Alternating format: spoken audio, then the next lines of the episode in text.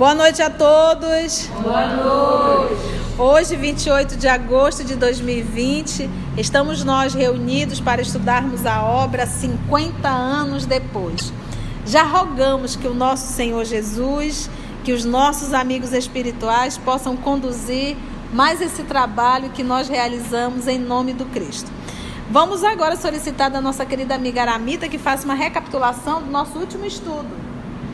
Então, é, Túlia Sevina, amiga de Alba Lucínia e a Célia, sua filha, foram nas catatumbas, né, na Via Nametana, ouvi, pedir uma, uma oração para Alba Lucínia.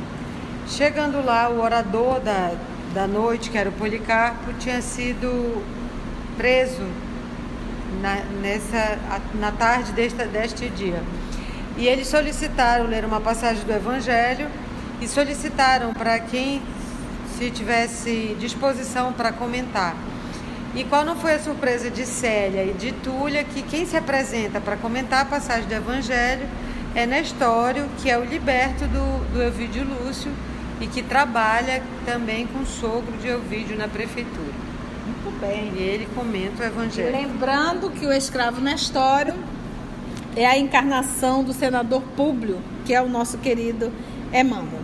Então, é, aquele grupo que estava reunido dentro de um cemitério, alta hora da noite, horas da noite, frio, todo mundo ali coberto. Existia uma senha para adentrar nesse local, que era o sinal da cruz, era a senha. Só os cristãos sabiam. Obviamente que sempre tinham aqueles infiltrados para denunciar quem era cristão ou quem não era.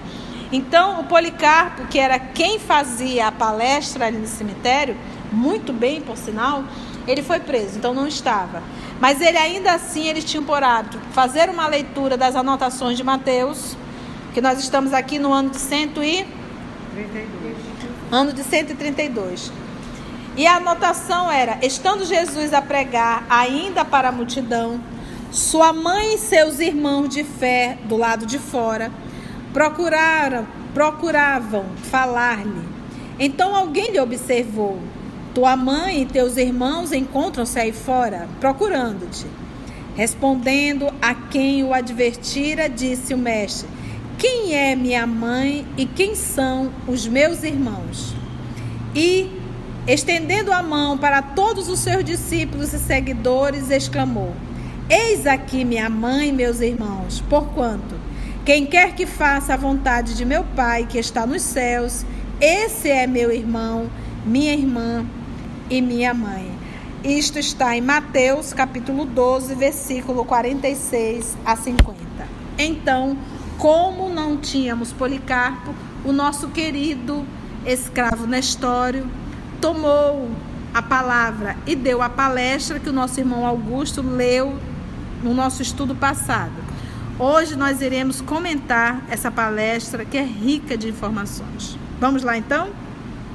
Então ele iniciou se apresentando, dizendo de onde ele vinha, da cidade, né? sua infância foi na Grécia. Então, apesar de ter nascido, ele diz assim: as descrições suaves de João Evangelista aos discípulos queridos, as pregações e exemplo do Senhor, suas visões, tudo isso ele aprendeu, bebeu ali em Éfeso. Mas ele era de família judia, tá? Então, logo judeu. Então vamos agora à palestra. Já as apresentações se passaram. Para tanger o ponto evangélico desta noite, que é a citação minha mãe, quem é minha mãe, quem é meu, meus irmãos, a primeira coisa que a gente tem que entender é que dentro da cultura hebraica, os primos são chamados de irmãos. Então, é verdade, quando Maria chegou, estava acompanhada de primos de Jesus que, segundo a obra Humberto de Campos, no capítulo 5, nós vamos deparar Tiago Menor, Levi, que é o Mateus, e Judas Tadeus como irmãos, filhos de Cleófas, prima de Maria. Então, logo, eles eram primos de Jesus em um segundo grau, podemos assim dizer, tá? Tá lá na obra Humberto de Campos. Então, estaria ela acompanhada dos três ou dos dois, não sabemos. Mas vamos ver como é que o nosso, o nosso Nestor irá comentar. Para tanger o ponto evangélico desta noite, lembremos que Jesus não podia condenar os laços humanos e sacrossantos da família, em hipótese alguma. Mas suas palavras proferidas para a eternidade abrangem e abrangerão todas as situações e todos os séculos vindouros, de modo a demonstrar que a fraternidade é o seu alvo e que todos nós, homens e grupos, coletividades e povos, somos membros de uma comunidade universal, fraternidade, essa que um dia nos integrará a todos como irmãos bem amados e para sempre. Então, aqui a fala de Jesus, diz o nosso querido Nestório, era para mostrar a família universal que somos. Porque ele diz: todo aquele que faz a vontade do meu Pai é minha mãe, são meus irmãos. Porque ali é a família espiritual. É o famoso estamos juntos. Seus ensinamentos referiam-se àqueles que, cumprindo a vontade soberana e justa do Pai, que está nos céus, marcha na frente dos caminhos humanos, em demanda do seu reino de amor, cheio de belezas imperecíveis. Porque, gente, todas as lições de Jesus não era para aquele povo apenas. E não era para um período, entendeu? Não era para um. Às vezes é criado lei que serve para um povo para um período, mas que passou aquele período, aquela lei não cabe mais. Jesus não fazia isso. Toda fala do nosso Senhor Jesus é fala para a eternidade. É fala para a eternidade. Cheio de beleza. Então, os que sabem acatar neste mundo os desígnios de Deus com humildade e tolerância, com resignação e com amor, chegarão mais depressa junto daquele que se nos revelou há um século o caminho, a verdade e a vida. Esses espíritos amorosos e justos que se iluminaram interiormente pela compreensão e aplicação dos ensinos em toda a vida, estarão mais perto de seu coração misericordioso, cujas pulsações sagradas repercutem em nosso próprio ser, pela magnanimidade infinita que sentimos em nossa alma, em todos os passos desta vida Tais criaturas são desde já seus irmãos mais próximos, pela iluminação evangélica no cumprimento das leis do amor e do perdão. Por isso que ele diz: todo aquele que faz a vontade do meu Pai é meu irmão, é minha mãe, são meus irmãos e minha. Por quê? Vamos pegar ainda há pouco. No livro Libertação, quando nós vamos estudar aquele julgamento onde Gregório preside tudo, eu encontro algum daqueles espíritos encontraram com, com Cristo? Ali naquele local? Com Cristo lá no local? Ah, não. Ah, não. não, não se depararam. Agora, se eu pego Joana de Cusa, que não negou o Cristo, quem veio recebê-la no momento da desencarnação? O Cristo. Paulo de Tarso, que soube ser fiel esse vaso escolhido. Quem veio recebê-lo? Junto com Abigail e Estevão, o Cristo. Então, todo aquele que faz a vontade do meu Pai já está mais próximo de mim. Consegue, consegue entrar em sintonia e fazer parte dessa família. Mas aquele espírito que ainda há pouco nós estávamos estudando Libertação, que matou quatro filhos, organizou a morte do próprio esposo. Essa pessoa já faz parte da família do Cristo? Não, ainda não. Por isso que ele diz: todo aquele que, que faz a vontade do meu Pai, este é meu irmão. Irmão na condição de sintonia. É na questão de dizer exatamente que faz parte da família já. Dentro, pois, dessas luzes prodigiosas da verdade, continua ele na palestra dele dentro do cemitério. Sentimos-nos compelidos a dilatar o conceito de família no plano universalista, desembaraçando o criminoso egoísmo que, por vezes, nos toma de assalto o coração, criando germes da discórdia, do sofrimento no próprio lar. Quantas vezes, olha aí o caso dessa, dessa criatura que mandou matar os quatro filhos, mais o esposo, por egoísmo. Se um homem é partícula divina da coletividade, isso aqui é lindo, gente. O lar é a célula sagrada de todo o edifício da civilização. O lar é a célula sagrada de todo o edifício da civilização, porque a educação ela começa no lar. O filho que tu educa, a filha que tu educa, tu estás colocando um cidadão para o coletivo. Qual o caráter? Por isso é que ele diz que o lar é essa célula. É lindo isso aqui. É a célula sagrada de todo o edifício da civilização. Jesus conhecia, vou voltar aqui, um homem divorciado do bem e um lar envenenado pelos desvios do sentimento operam os desequilíbrios singulares que atormentam os povos. Agora ele vai falar da família. Jesus conhecia todas as necessidades e ajuizou de nossa situação, não apenas em vista da época que passa, mas de todos os séculos do futuro.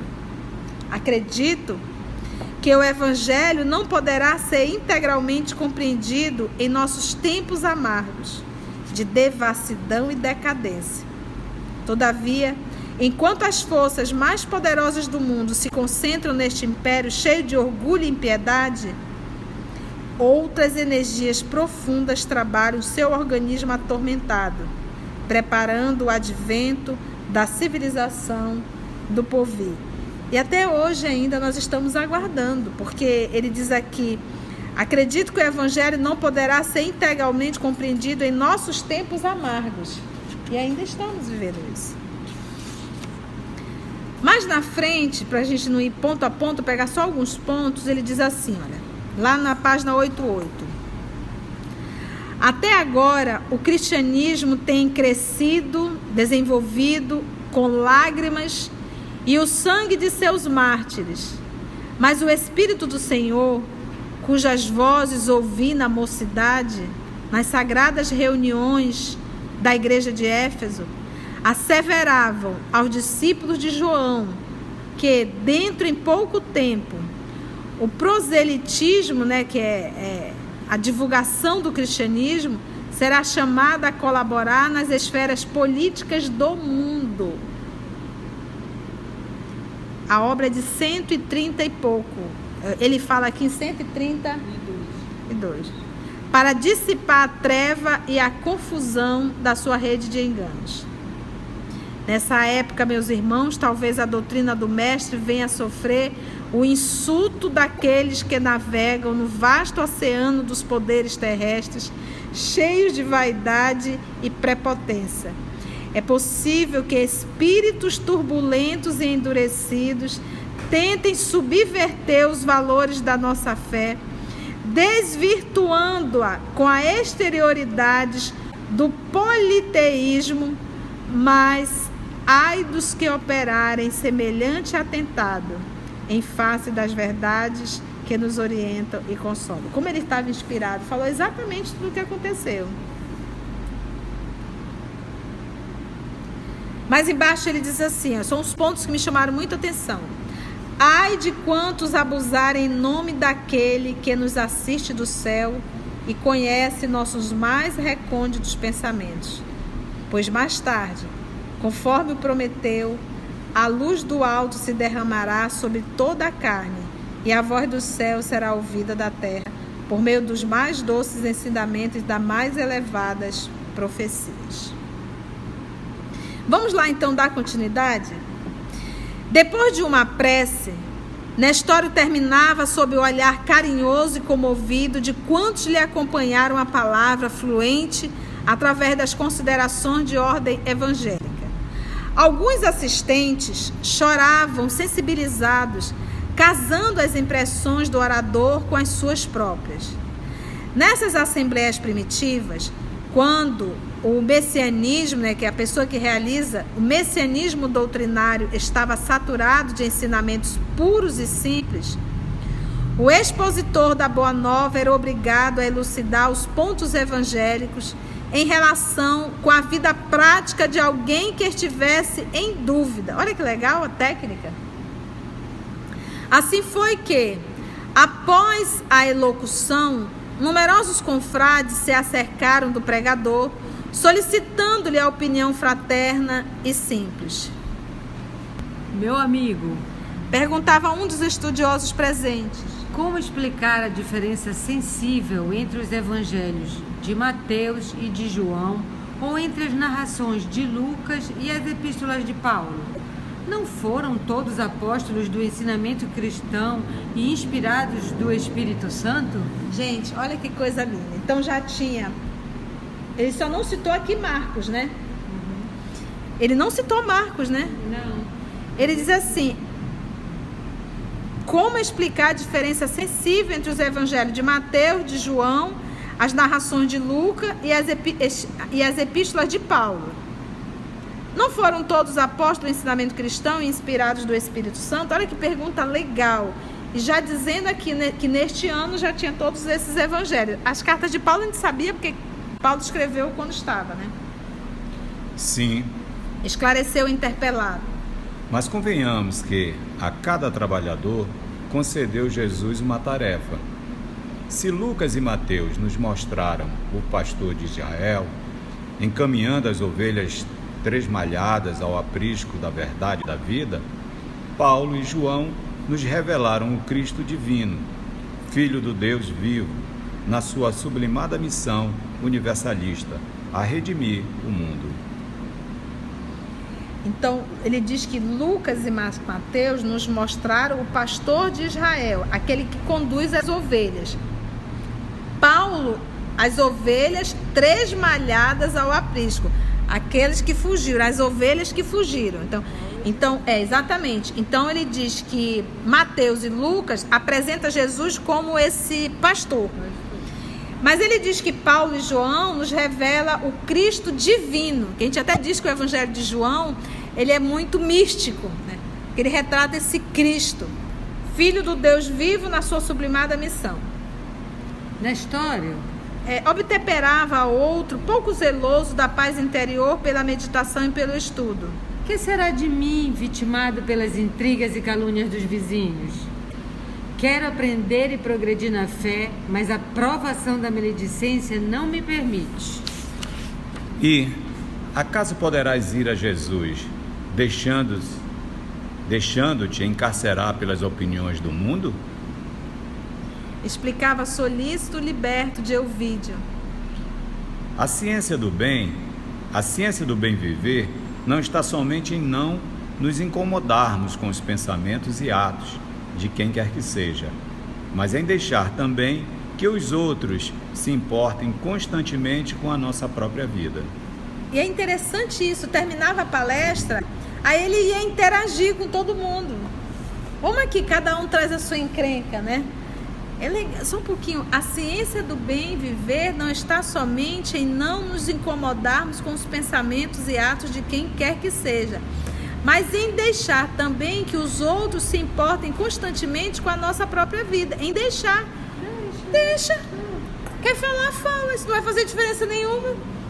É que legal isso. Ah, esse é o bem viver, né? Mas, mas é interessante, a gente vai ver isso na obra é, Boa Nova, quando Jesus vai a Samaria e o, o, Jesus, o povo assim está meio maravilhado, o grupo que estava com Jesus, os discípulos, né? Jesus diz assim: silencia um pouco e escuta o que estão falando. Eles ficaram horrorizados, estavam chamando Jesus de aproveitador de viúvas. Eu digo, gente, se falaram mal do Cristo. Imagina nós. O Cristo é puro. Que ele diz, a ciência do bem viver não está somente em não nos incomodarmos com os pensamentos. Não é só não te comendar com os pensamentos e atos de quem quer que seja. Mas a ciência do bem está em deixar também que os outros se, impor, se importem constantemente com a nossa própria vida. Deixa. É legal isso, né? É pra te tomar satisfação. Não dá uma satisfação. Tá de mim, é? é problema teu, né? Então não é só não ligar, é não me importar. Não me importar e deixa que o outro fale. Ele tem direito. Vamos ver um outro aqui. Mestre, exclamava ainda uma senhora de semblante doce e triste, dirigindo-se ao ex-escravos. Meus sofrimentos extravasam do cálice. Rogai por mim, para que Jesus me atenda às rogativas. Gente, eu estou lendo uma obra do, do Chico, é, é, um livro é, da editora Cel. Eu não me lembro o nome agora, me fugiu. Mas lá retrata todos os pedidos que eram direcionados a Chico Xavier. Todos os pedidos. Gente, eu fiquei tonta só de ler. Então você imagina que é você estar tá numa posição como o Chico teve? E milhões de pessoas, ninguém para para perguntar como é que você está. Você, você, dá conta de me atender? Você já fez sua refeição hoje? Você se alimentou? Você... Não. Todos buscavam só para pedir ajuda. E eram muitos, cada caso. Ele aqui está nisso. Então, o primeiro, a, a, primeira era o quê? Qual foi o primeiro pedido aí? Sobre a diferença do evangelho. A segunda foi em relação a dos vizinhos, as fofocas, né? E agora o terceiro ela vem falar de sofrimento. Irmã. Respondia Nestório algo veemente. Esquecestes que Jesus recomendou jamais nos chamássemos mestres uns aos outros? Porque ela chamou ele de quê? Não sou senão servo humilde dos seus servos, indigno de sacudir o pó das sandálias do único e divino Mestre. Não vos entregueis a tristezas e lamentações, porque no problema da fé, somente vós mesma podereis dar a Jesus o testemunho do vosso amor e da vossa confiança. Vai. Ademais, importa lembrar que a terra não é o paraíso. Atento à recomendação do Messias de que, para atingir a aventura celestial, é preciso tomar com humildade a nossa cruz e segui-lo. Maravilha! Meu sofrimento extravasam do cálice. Rogai por mim para que Jesus me atenda a rogativa. Aqui é não reclama. Não reclama. Alguém avisou que tu viria para o paraíso e que seria rede, água de coco e sombra fresca? Não. E aí, quando ele usa o termo aqui, confia, é aquilo que a gente diz assim: ó, te joga na mão do Senhor. Vai chegar um momento que a vida vai nos chamar um testemunho? Vai. A dor vai bater na nossa porta porque nós estamos no planeta de provas e expiações. A pergunta é: como iremos passar por isso? Confia. Primeiro, eu já sei que eu não sou vítima. Eu não sou vítima. Graças a Deus que a gente não lembra das nossas vidas, das nossas existências passadas. Mas nós não somos vítima. Então eles não reclama, não reclama. Ele não disse que ia ser fácil. Jesus sempre falou que é um desafio, que nós iríamos passar por dores, por provas. Olha, eu me lembro da mulher que enxuga o rosto dele, chorando por ele. Ele diz: mulher, por que choras? Chorai por vós e pelos vossos filhos. Éramos nós que estávamos fazendo aquela escolha. Então, é aprender, acho que a fala dele aqui é: não lamenta, não. Nesse instante, e ele diz assim: ó, ademais, importa lembrar que a terra não é o paraíso. É aquilo que a gente sempre fala nos nossos estudos. Todos nós dizemos: nós estamos no planeta de provas e expiações. Eu não sei aonde está o paraíso. Porque quando chega a prova, quando chega a expiação, a gente fica correndo da sala para a cozinha. Ou eu estou passando por provas, ou eu estou passando por expiações. Tia, não estou nem em prova e nem expiações. Aguarda. Porque toda expiação é uma prova. Mas nem toda prova é uma expiação. Então, ou estamos passando por um, ou estaremos passando por outro. Se ainda não estamos passando, ou, o que, que Deus faz? Dependendo da condição do aluno, às vezes a pessoa passa uma vida inteira espiando. Pensa você ficar em cima de uma cama. Uma vida inteira. Perder a sua razão, o seu poder de decisão. Isso é uma expiação dolorosa, uma vida inteira. Conosco, o que, que ele faz? Ele vai mandando em doses homeopáticas. Mas o bom é saber que ele, quando ele nos manda, Deus nosso Pai, ele sabe que o filho tem capacidade de carregar esse fardo. Né? O fardo é leve. Suave é meu jugo. Leve é meu fardo. O que, que ele está querendo dizer? Tanto o jugo, que é aquela madeira que se coloca aqui atrás do boi, quanto o fardo, para quem tem Cristo, se torna leve e suave. Você pegar uma, uma, uma, um diagnóstico de uma patologia, de uma doença, em que você está com seus dias contados, se você não tem um Cristo, é um desespero. Mas se você tem Cristo, você vai desencarnar, mas não vai fazer disso algo pesado. Nesse instante, rompendo a multidão de crentes em redor, Nestório reconheceu Célia e Túlia que se acercavam atenciosamente. O liberto saudou-as, tomado de surpresa, enquanto a jovem lhe dirigiu palavras de júbilo e simpatia. Nestório, exclamou Célia radiante, por que nunca me falaste das tuas convicções, da tua fé? Filha, sem embargo de meu fervor cristão, não podia menosprezar os princípios da família que me concedeu a liberdade. Ambos estavam alegres e felizes, experimentando o contentamento da mútua comunhão na mesma fé, quando uma surpresa maior lhes abalou o espírito. Enquanto a maioria dos companheiros se punha a caminho de regresso à cidade, pois que a madrugada se avizinhava, destacava-se de todos os grupos um jovem, forte e simpático, que se aproximou da tribuna com os olhos fulgurantes de ansiedade e alegria. Acercou-se de Nestório e de Célia, com os braços estendidos, ao mesmo tempo que o liberto e a jovem Patrícia exclamavam com a mesma voz, tocada de emoção e profundo júbilo: Ciro, Ciro!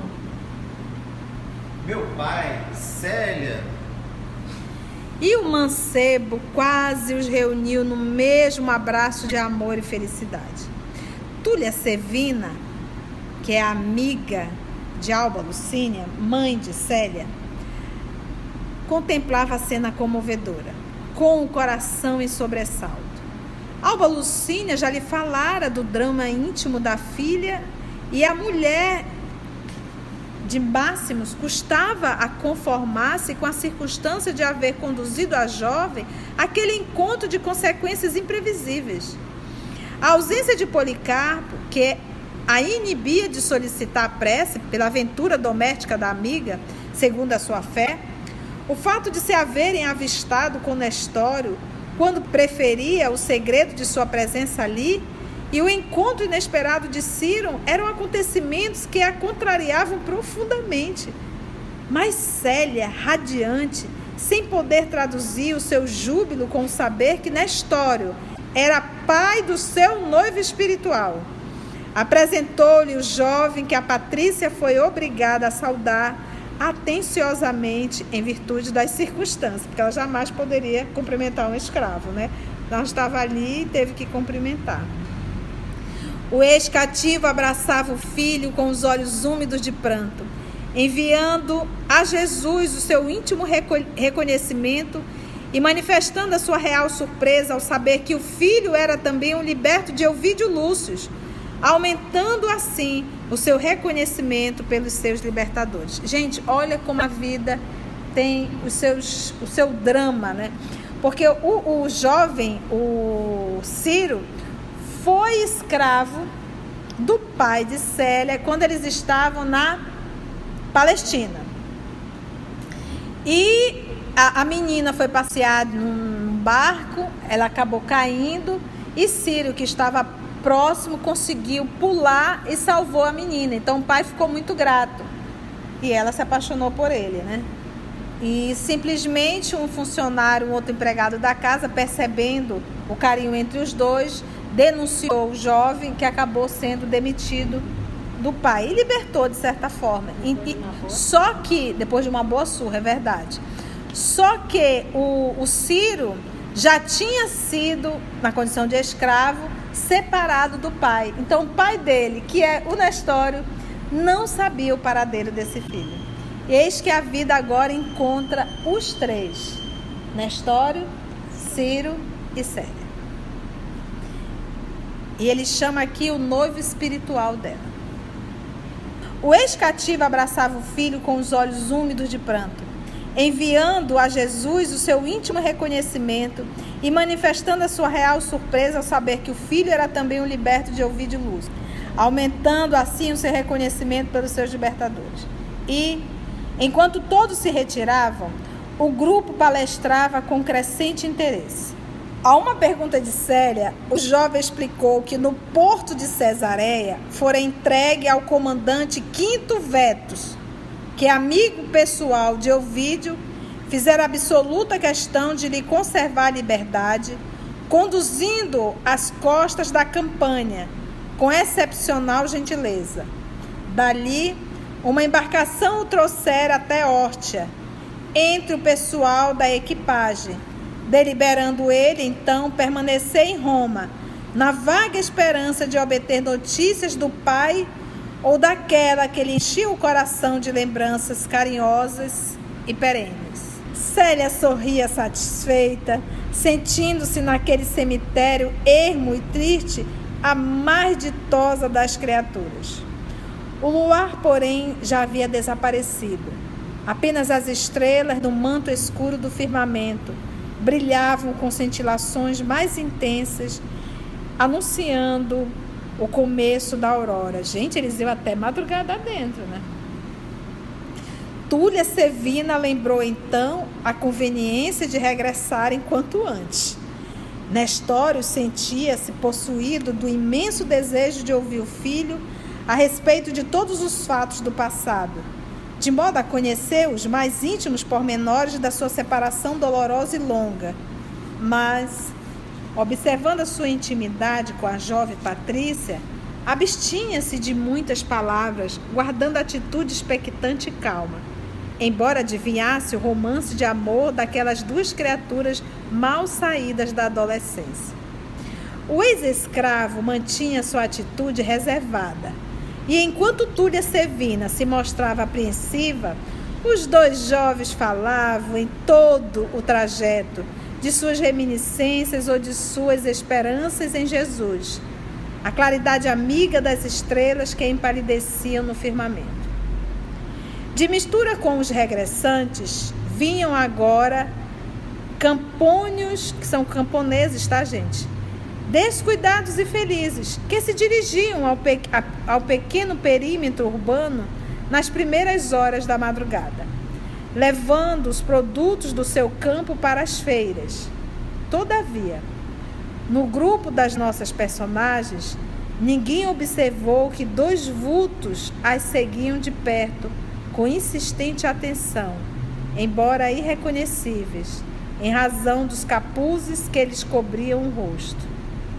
Nestório e Ciro acompanharam as duas patrícias até as proximidades da residência de Ovídio Lúcio, onde Túlia Sevina se recolheu em identidade de circunstâncias, obedecendo ao plano pré-estabelecido, voltando pai e filho pelos mesmos caminhos, até próximo da porta salária, onde se acomodaram no apartamento do primeiro.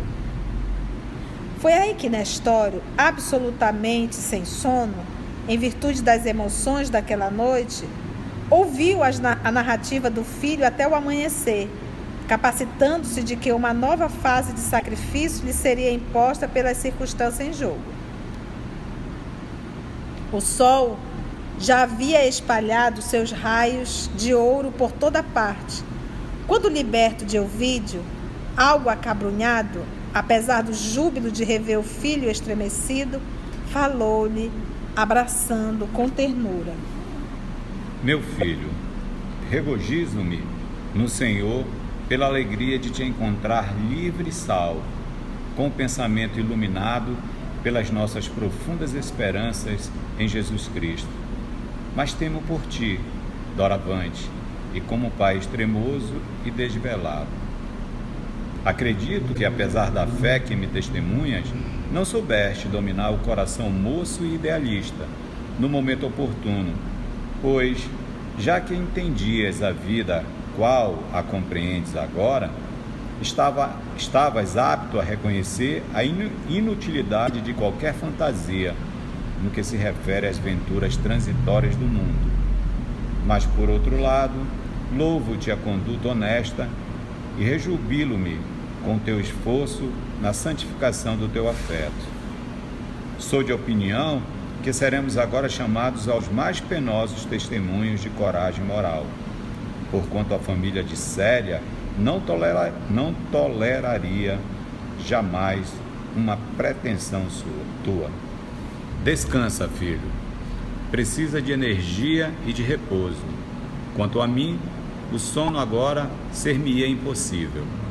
Aproveitarei o tempo para ir a Velabro, onde me guiarei por tuas informações, a fim de transportar para aqui os objetos que te pertencem e, ao mesmo tempo, avisarei o, censor, o censor Fábio Cornélio da impossibilidade de trabalhar hoje.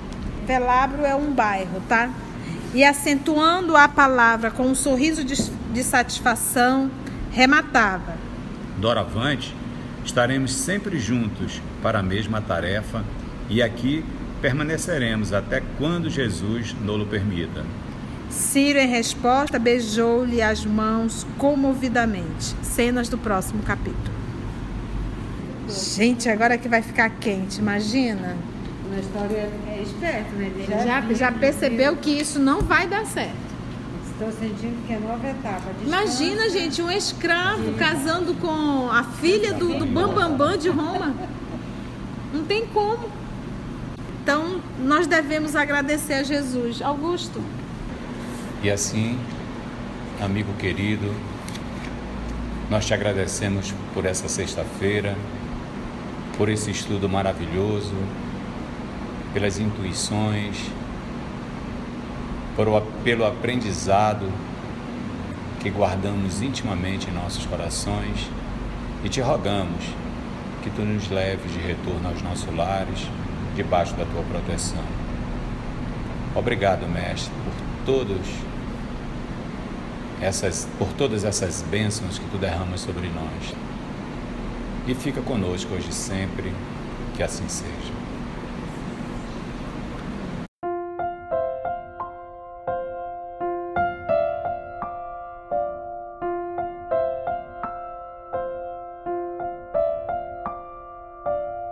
Trabalho do Cristo ele é sempre coletivo, ele não é individual, não está centralizado sobre a cabeça de um.